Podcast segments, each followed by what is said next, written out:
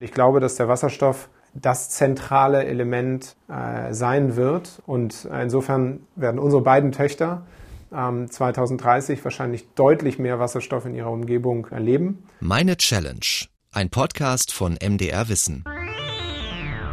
Hi, ich bin Max und in dieser Folge von Meine Challenge ist einiges anders. Ich bin offensichtlich nicht Daniela, the Master of Challenge. Die hat sich nämlich in einen wohlverdienten Urlaub äh, verabschiedet. Dani, lass es dir gut gehen und mir die Challenge überlassen.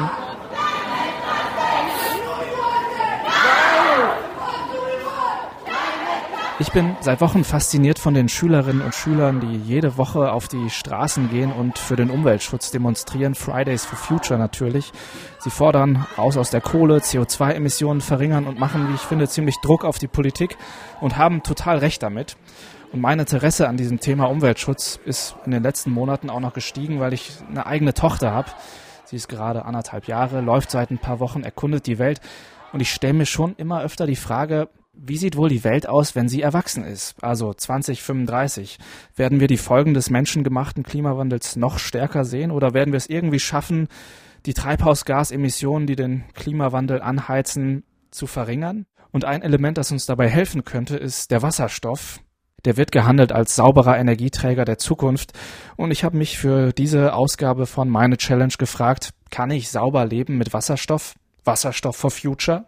Denn man kann es drehen und wenden, wie man will. Wir brauchen ja irgendwelche Energiequellen. Ich habe bei mir zu Hause mal nachgezählt, äh, welche Gegenstände und Apparaturen ich habe, die alle Energie brauchen. Hier im Esszimmer ein Licht, ein Fahrstuhl. Ja, ja, richtig gehört. Wir haben einen Fahrstuhl, der mitten in die Wohnung führt, der auch wahrscheinlich ziemlich viel Energie braucht.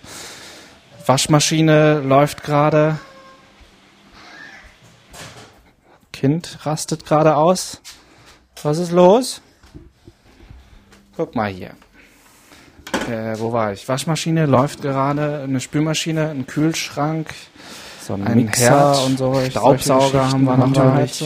Licht im Flur. Ein Wasserkocher, Lampe, Inhalationszimmer, auch eine kleine Funzellampe, elektrische Zahnbürste, eine Lampe Zimmer, eine elektrische Heizung, heißes Wasser, Lampe irgendwie, Lampe.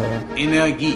Ja, und das nur bei mir in der Wohnung. Wenn ich nach draußen auf die Straße blicke, sehe ich natürlich Autos, Busse, Bahnen, die irgendwie mit Energie versorgt werden.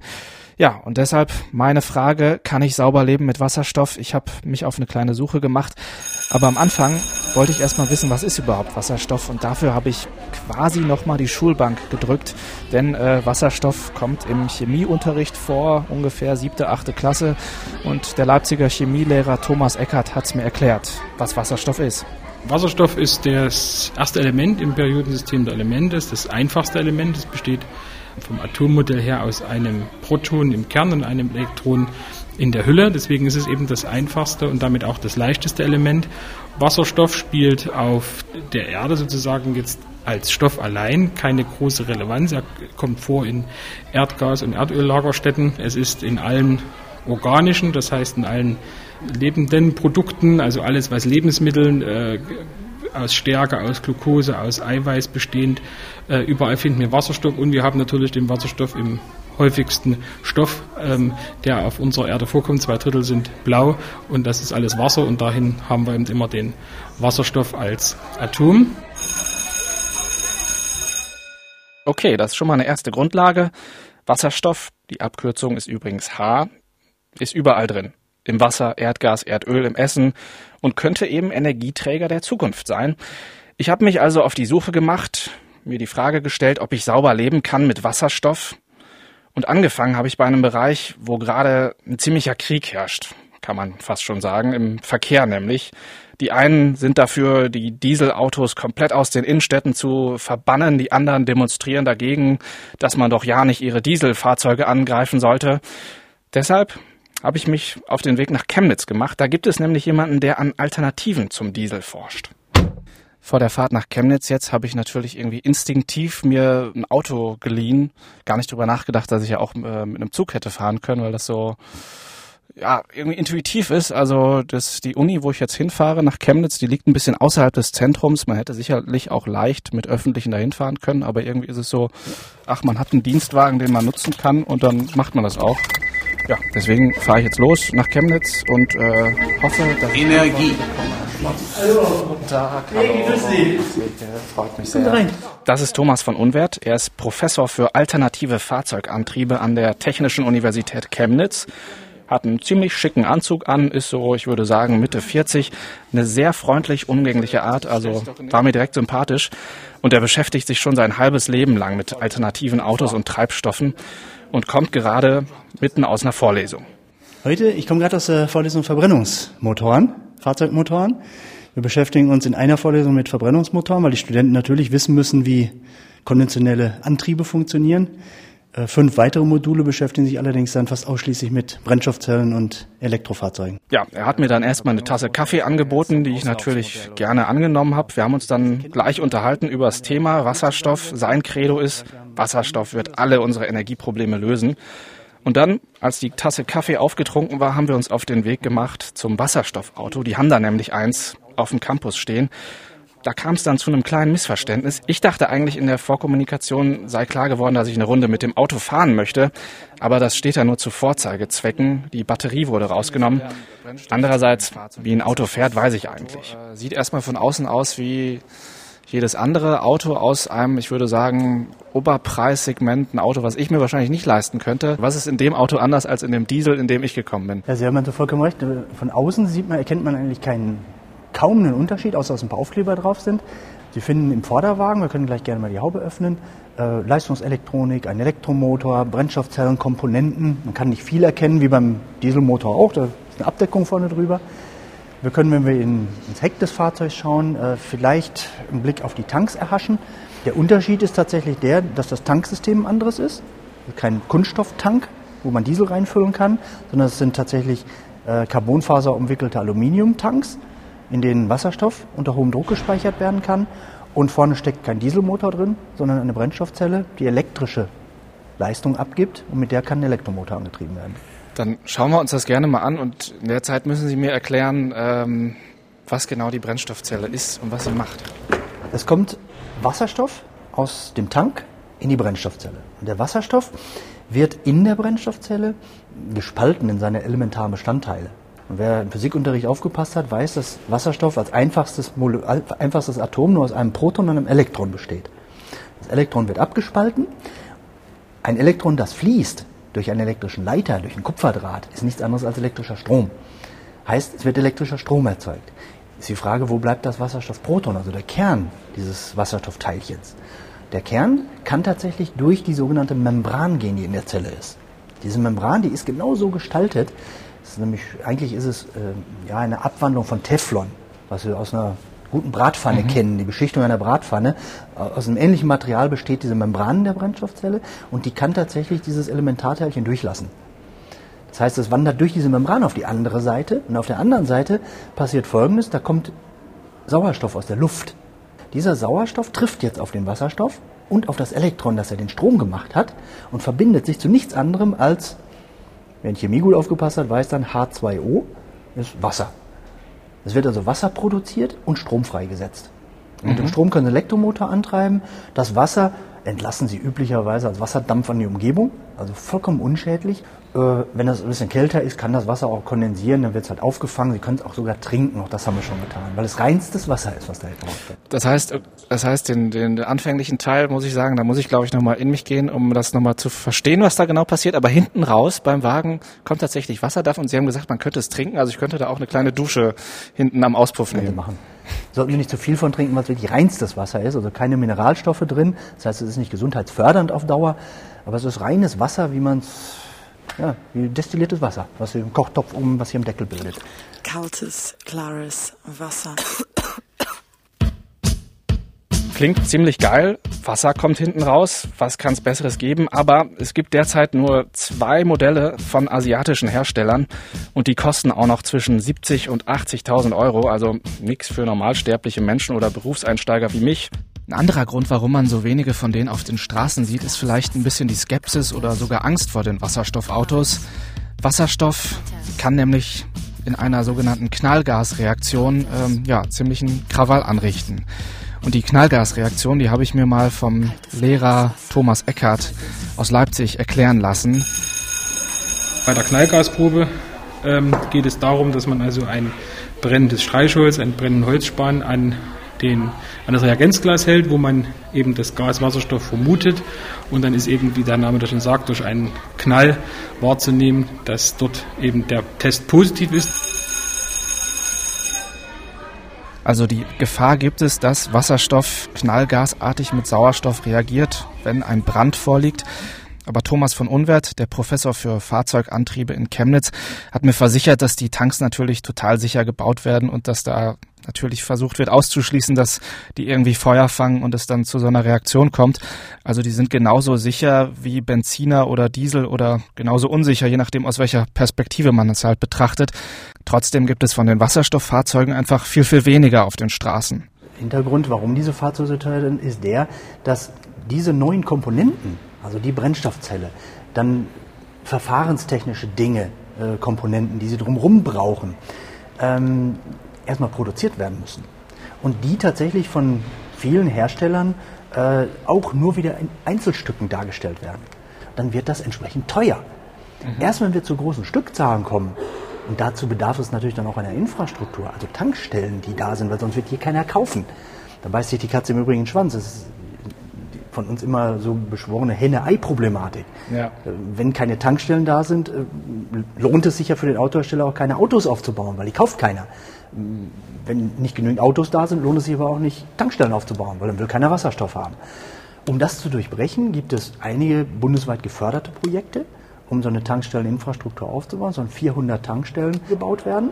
Wir bekommen im nächsten Jahr dann auch eine hier in Chemnitz über dieses Förderprogramm sodass dann eine Grundstruktur in Deutschland da ist, sodass man zumindest sich durch Deutschland mal durchbewegen kann, auch mit einem Wasserstofffahrzeug. Ja, dann muss ich eigentlich noch dazu sagen, auch wenn es am Ende scheinheilig klingt, weil ich ja mit einem Dienstwagen nach Chemnitz gefahren bin, aber eigentlich bin ich gar nicht so der Freund von Autos. Gerade in Innenstädten denke ich mir, man, müssen da so viele Autos rumstehen, denn sie stehen ja den meisten Ta äh, die meiste Zeit des Tages einfach nur rum.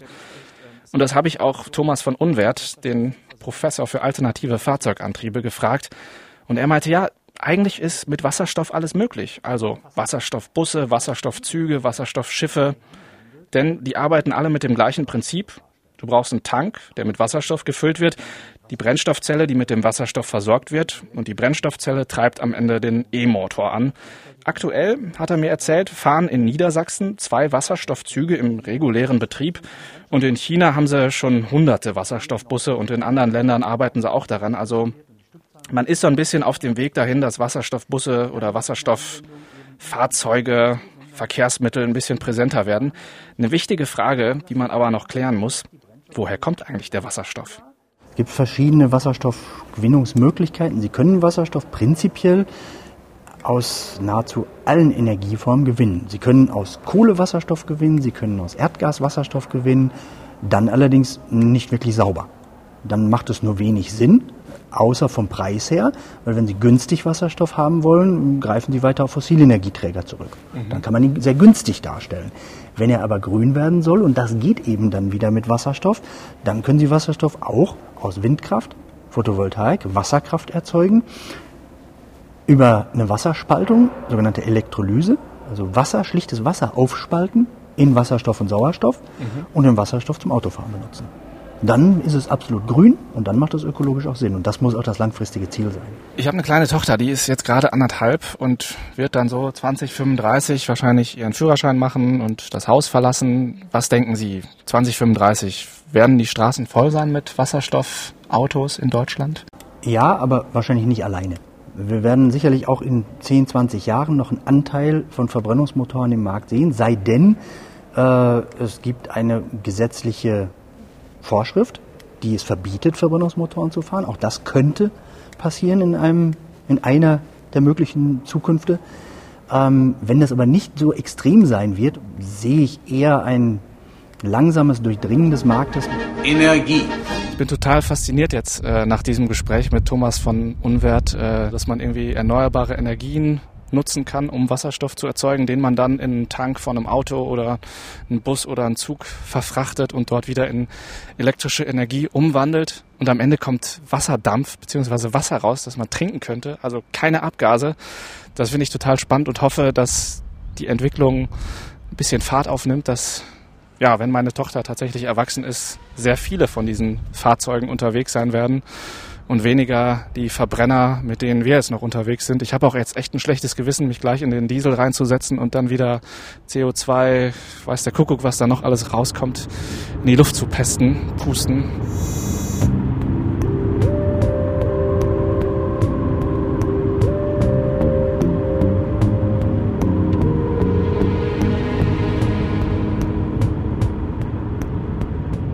Ich habe mich zu Hause nochmal hingesetzt und nachgerechnet. 170 Kilometer bin ich gefahren, Leipzig, Chemnitz und wieder zurück. Pro Kilometer erzeugt man so ungefähr 130 Gramm CO2. Das heißt, 170 mal 130 sind ein bisschen mehr als 20 Kilogramm CO2, die ich nur bei einer einzigen Fahrt erzeugt habe. Forscher sagen, wenn wir uns an das Pariser Klimaabkommen halten wollen, also die Erde nicht um mehr als 1,5 Grad erwärmen im Vergleich zur vorindustriellen Zeit, dann kann jeder Mensch auf der Welt zwei Tonnen CO2 pro Jahr erzeugen. Ich habe schon bei einer Fahrt 20 Kilogramm erzeugt. Finde ich ganz schön viel. Und das Tolle am Wasserstoffauto wäre, im besten Fall, wenn man erneuerbare Energien nutzt, würde man bei einer Fahrt null, null Kilogramm CO2 erzeugen. Energie. So, jetzt muss ich aber doch nochmal auf die Schulbank, denn Thomas von Unwert hat mir ja die Elektrolyse erzählt, mit der diese Brennstoffzelle arbeitet. Sagen wir mal so, it's complicated. Daher nochmal zurück zu Chemielehrer Herr Eckert aus Leipzig. Also es geht ja um die Elektrolyse oder das Zersetzen von Wasser zu Wasserstoff und Sauerstoff und das führt man klassisch in einem Hoffmannschen Wasserzersetzer durch. Der Hoffmannsche Wasserzersetzer besteht aus zwei Glasröhren, an die zwei Elektroden angeschlossen sind aus Platin und in diesen wird dann Wasser eingefüllt. Und wenn man das Wasser eingefüllt hat, die beiden Elektroden angeschalten hat, dann kann man an beiden eine Gasentwicklung sehen. Okay, also man nehme Wasser in einem Behälter, setze das Wasser mit Strom unter Spannung. Und diese Spannung zwingt die Wassermoleküle mehr oder weniger dazu, sich aufzuspalten in Wasserstoff und Sauerstoff in Form von Gas, das man auffangen kann. Und das Ganze kann man natürlich auch rückwärts machen, wie im Brennstoffzellenauto. Also Wasserstoff mit Sauerstoff verbinden und daraus entsteht Strom. Verkehr ist ja nicht das einzige Feld, wo ich Energie brauche und ich sag mal, hinten raus kommt Scheiße, Mist, CO2, wie auch immer man es bezeichnen will. Im Winter heizen wir natürlich ziemlich viel, damit es schön muggelig ist. Und egal ob Winter oder Sommer, ich muss gestehen, ich dusche sehr gerne warm. Deswegen habe ich mich mit meiner kleinen Tochter auf die Suche nach unserer Wärmeversorgung gemacht. Es ist dunkel. Wir stehen hier vom Heizraum, rauchen Feuer und offenes Licht. Polizeilich verboten. Okay. Aber einmal schnell reinschauen darf man, glaube ich. Es ist auf jeden Fall ungefähr nochmal 10, 15 Grad wärmer als draußen. Und draußen hat es gerade auch ziemlich sportlich warme Temperaturen. Okay, also hier sind ziemlich viele Leitungen, Rohre, zwei Tanks, ein blauer und ein roter. Der rote sieht aus wie so ein Heizungskessel. Nicht das Mikro, dann dotzt das immer so komisch, okay? Angucken darfst und du. Ein Gerät, ein graues Gerät ist das, so ein grauer Kasten, aus dem auch verschiedene Rohre rauslaufen und da ist noch so eine Anzeige. 2 Bar zeigt die gerade an. Das Gerät heißt Vito Crossal 200 und ist ein Gasbrennwertkessel. Das heißt, wir haben hier auf jeden Fall Gas, mit dem wir heizen. Man muss da noch dazu sagen, dass zwei Drittel der Energie, die wir im privaten Bereich verbrauchen, fürs Heizen draufgeht. Also nicht die ganzen Gadgets wie Fernseher, Laptops, Computer etc., die Strom verbrauchen, sind die großen Energiefresser, sondern die Heizung, die in jedem Raum steht. Und die wird meistens mit fossiler Energie betrieben, also mit Erdöl oder wie bei mir im Keller dieses Gerät mit Erdgas. Da muss es doch Alternativen geben. Vielleicht in Dresden. Da ist eine Firma, die ja, möglicherweise die Energiewende auf den Kopf stellen will. Und ich bin hingefahren nach Dresden. Diesmal nicht mit dem Auto, sondern mit dem Zug. War klimafreundlich und viel entspannter. Energie. Ich habe da in Dresden Nils Aldag getroffen. Er ist Geschäftsführer der Sunfire GmbH. Ist ein junger Mann, Anfang 30, hochgewachsen, leger gekleidet. Er hat nach seinem Bachelorstudium vor ungefähr zehn Jahren die Firma mit zwei Kollegen gegründet.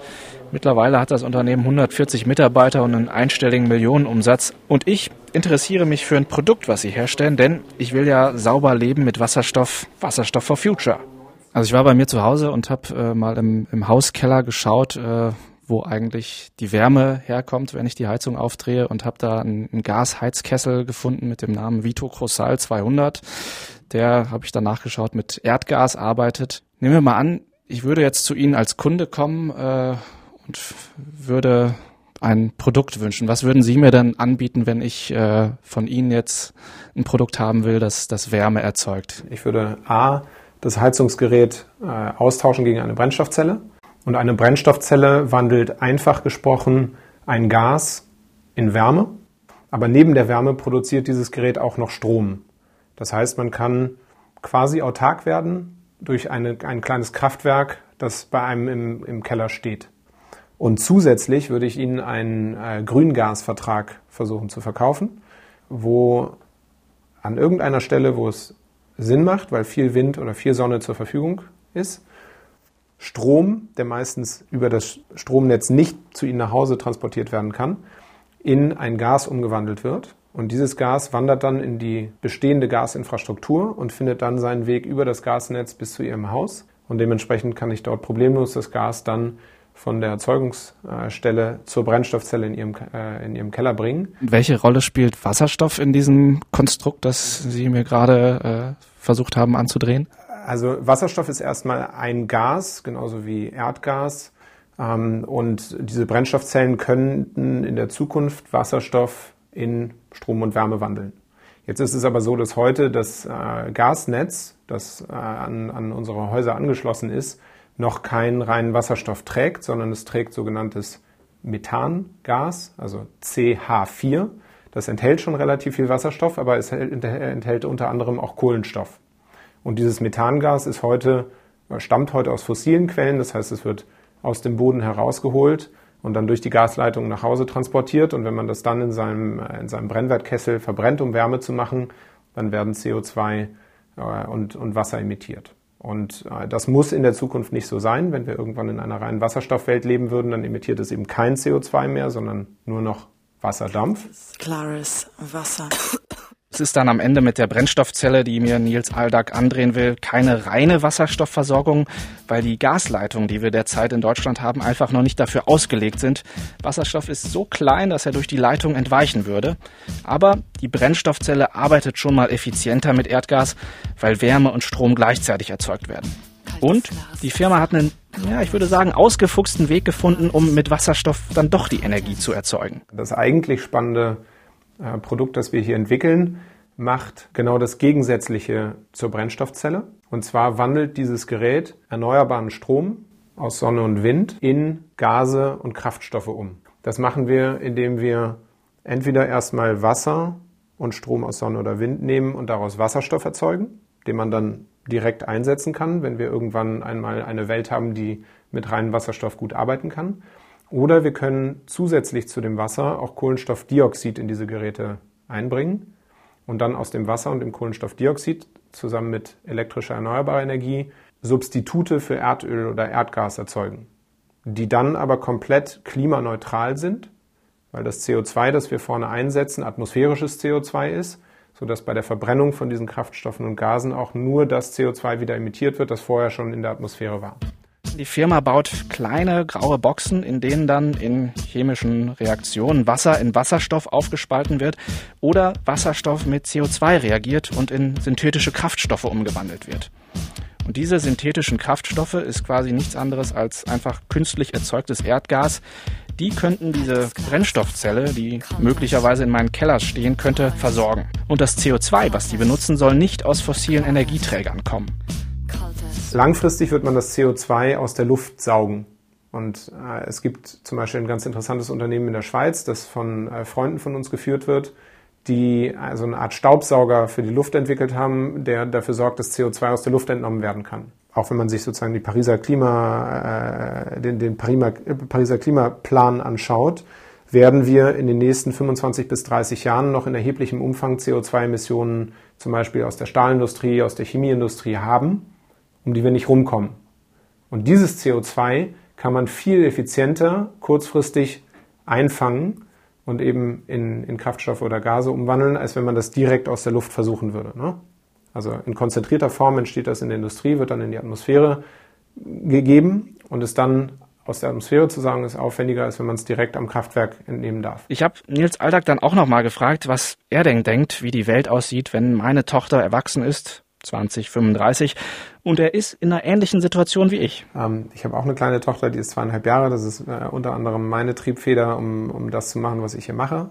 Und ich glaube, dass der Wasserstoff das zentrale Element äh, sein wird, um, um dieses Horrorszenario, drei Grad äh, Temperaturerhöhung, vier Grad oder noch schlimmer, zu vermeiden. Weil der Wasserstoff entweder in Reinform oder gebunden an den Kohlenstoff der einzige Weg ist, um CO2 in den Bereichen zu reduzieren, die heute mit Abstand die schlimmsten Emittenten sind. Also in Stahlwerken, in Chemieanlagen, in Flugzeugen, in Schiffen, in PKWs und LKWs. Da können wir mit dem Wasserstoff äh, in direkter oder indirekter Form CO2-neutral werden. Das können wir mit Elektronen, also mit reinem Strom, können wir das nicht erreichen. Und insofern wird, werden unsere beiden Töchter 2030 wahrscheinlich deutlich mehr Wasserstoff in ihrer Umgebung oder sagen wir mal erneuerbaren Wasserstoff in ihrer äh, Umgebung erleben. Energie.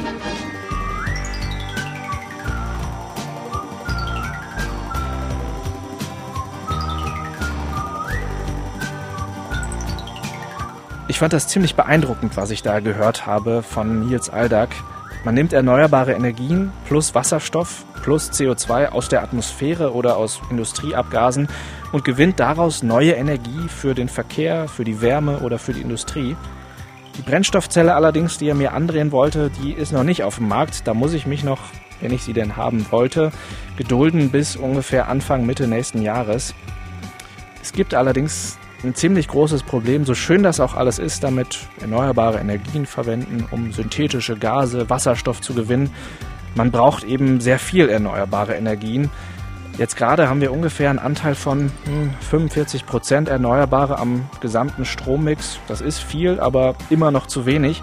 Denn man hat das Problem, zum einen benutzt man ja die erneuerbaren Energien, um direkt Strom zu gewinnen. Und jetzt kommt noch dazu, dass man diesen Strom der erneuerbaren Energien in synthetische Gase umwandelt. Man hat also quasi einen direkten Prozess, ich nehme Erneuerbare und mache daraus Strom, und einen indirekten Prozess, ich nehme Erneuerbare, mache daraus Strom, um daraus noch was anderes zu machen. Und dafür braucht man einfach so große Mengen an erneuerbaren Energien, die haben wir jetzt gerade noch nicht. Es gibt aber in Leipzig, habe ich entdeckt, ein Forschungsprojekt am Helmholtz Zentrum für Umweltforschung, die arbeiten an einem Weg, um dieses Problem der erneuerbaren Energien ein bisschen zu umgehen. Da habe ich im Labor den Biologen Jens Töpel besucht.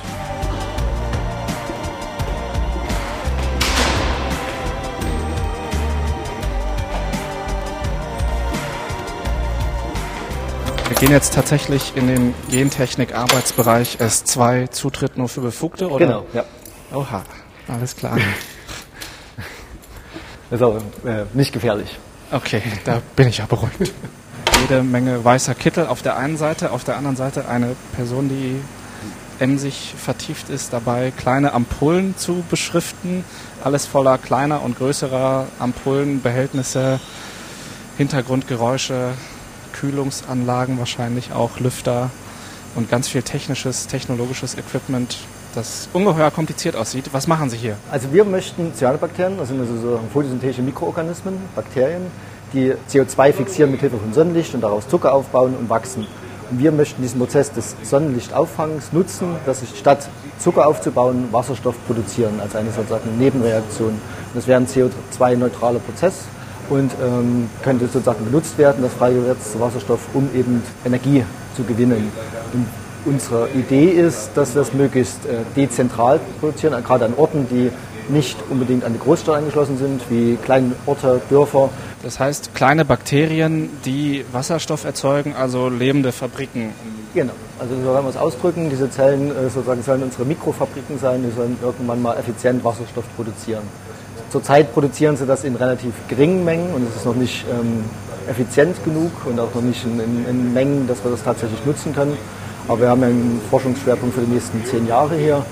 Cyanobakterien, die kennt man, wenn man sich im Sommer mal an den Rand eines Gewässers stellt. Dann sieht man meist so einen grünlich-bläulichen Film auf der Oberfläche. Cyanobakterien sind nämlich nichts anderes als Blaualgen. Und irgendwann hat man herausgefunden, dass die Wasserstoff produzieren können, wenn sie Photosynthese machen. Wenn man das in Relation setzt, dann kann man sehen, okay, gerade erzeugen die so 1% Wasserstoff, der Rest ist Zucker und Wärme, der so als Energieverlust entsteht. Und das Ziel von Jens Töpel und den Kolleginnen und Kollegen am Helmholtz-Zentrum für Umweltforschung ist, dass die Cyanobakterien mindestens 50 Prozent Wasserstoff erzeugen sollen. Und dafür müssen sie jetzt oder im weiteren Verlauf ihrer Forschung die Cyanobakterien gentechnisch verändern, damit sie eben diesen Prozess der Wasserstofferzeugung beschleunigen. Die haben jetzt noch so 10 bis 15 Jahre Forschung, die jetzt erstmal sicher gefördert werden. Das klingt für einen Laien wie mich lange, aber am Ende müssen die natürlich erstmal verstehen, okay, wie können wir es überhaupt verändern? Was passiert da in dieser, in dieser Zelle, in den Bakterien überhaupt? Und dann müssen sie es, wenn sie es irgendwie verstanden haben und wissen, wie man es verändern kann, auch noch technisch anwenden, eben in diesen Solarpanelen, die sie sich äh, vorgestellt haben. Dieses Solarpanel sähe am Ende so aus, dass die Bakterien da irgendwie in der Flüssigkeit rumschwimmen, Sonne aufnehmen, das in Wasserstoff verarbeiten und das wird dann irgendwie im Haus gelagert, gespeichert, umgewandelt. Genau, so ist das unsere Idealvorstellung. Und zwar wird es nicht sein, dass die im Wasser herumschwimmen, sondern die werden auf einer Oberfläche fixiert werden müssen. Also dass man sozusagen wie so eine, tatsächlich wie eine Photovoltaikanlage, dass man eine dünne Schicht von Cyanobakterien hat, die auf einer festen Oberfläche sitzen. Und das gasförmige Produkt, in dem Fall äh, Wasserstoff und Sauerstoff, wird dann aufgefangen, getrennt und kann dann genutzt werden. Natürlich habe ich am Ende auch wieder die klassische Frage gestellt, wie wird die Welt aussehen, wenn meine Tochter 2035 erwachsen ist? Ich glaube, ähm, man kann 2035 tatsächlich sozusagen schon Cyanobakterien nutzen auf dem Hausdach. Ob das schon hinsichtlich der Wasserstoffproduktion möglich ist, weiß ich noch nicht. Aber auf alle Fälle ist dann die technische Möglichkeit gegeben, da Cyanobakterien zu nutzen, sei es für Biogasgewinnung, sei es für die Gewinnung von chemischen Substanzen. Ähm, ob die Wasserstoffgewinnung da schon dabei ist, das kann ich noch nicht mit Sicherheit sagen. Aber wir hoffen das natürlich. Energie. Also wenn mich das Wasserstoffauto schon ziemlich überzeugt hat und dann diese Ideen aus Dresden, die ja Sunfire, die noch ein Stück weitergehen und irgendwie verschiedene Bereiche der Energieversorgung miteinander kombinieren, dann haut das, was die im UFZ machen, mich wirklich von den Socken. Also kleine Bakterien, die am Ende die Energie der Zukunft herstellen, weitestgehend klimafreundlich. Man muss quasi nicht mal was dafür machen, man muss sie einfach nur auf dem Hausdach haben und warten, dass die Sonne scheint. Das ist schon echt over the top. Energie. Und damit geht meine kleine Reise, meine kleine Suche nach Wasserstoff for Future zu Ende. Ich habe Menschen besucht, die sich mit Wasserstoff auseinandersetzen. Und die Antwort auf die Frage, kann ich sauber mit Wasserstoff leben, ja, ist, ich würde sagen, eher ein Jein mit Tendenz zu Nein, weil zum einen sind die Produkte, die es gibt, zu teuer. Also ein 70.000 Euro Auto kann ich mir beim besten Willen nicht leisten. Zum anderen gibt es einfach noch nicht eine wirklich gute Infrastruktur für reinen Wasserstoff. Also es gibt zu wenig Tankstellen, wenn ich mir tatsächlich dieses Auto leisten wollte. Und dann diese Brennstoffzelle kann auch noch nicht mit reinem Wasserstoff arbeiten, weil dafür eben die Gasleitungen nicht äh, ausgelegt sind. Aber auf der anderen Seite befindet sich eben viel in der Mache sodass man schon sagen kann, Wasserstoff for Future. Wenn meine Tochter erwachsen ist, könnte die Welt schon ganz anders aussehen und Wasserstoff wirklich eine enorme Rolle bei der Energieversorgung spielen oder in der Mobilität, in, in allen Bereichen, wo es eigentlich um Energie geht. Ich muss aber auch dazu sagen, dass sie das jetzt gerade noch nicht wirklich interessiert. Die ist dabei, die Welt zu entdecken, fröhlich vor sich hinzulaufen und äh, ich hoffe, dass sie weiterhin sehr viel Freude hat. Energie. Vielleicht, wer weiß, werden wir auch 2035 mit der Kernfusion arbeiten, also der Verschmelzung von Wasserstoffatomkernen, um Energie zu gewinnen, wie das Jean-Luc Picard, der hier übrigens ständig Energie, Energie gerufen hat, und das Raumschiff Enterprise machen.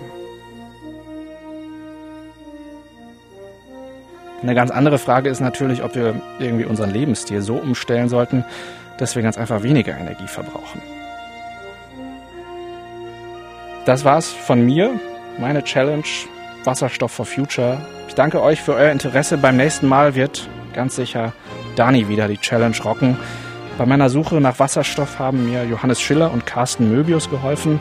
Ein Feedback, wenn ihr eins habt, könnt ihr gerne an challenge.mdr.de senden. Und die nächste Folge hört ihr auf challenge.mdr.de oder iTunes oder Spotify oder wo auch immer ihr Podcasts hört. Macht's gut. Das war Meine Challenge. Ein Podcast von MDR Wissen.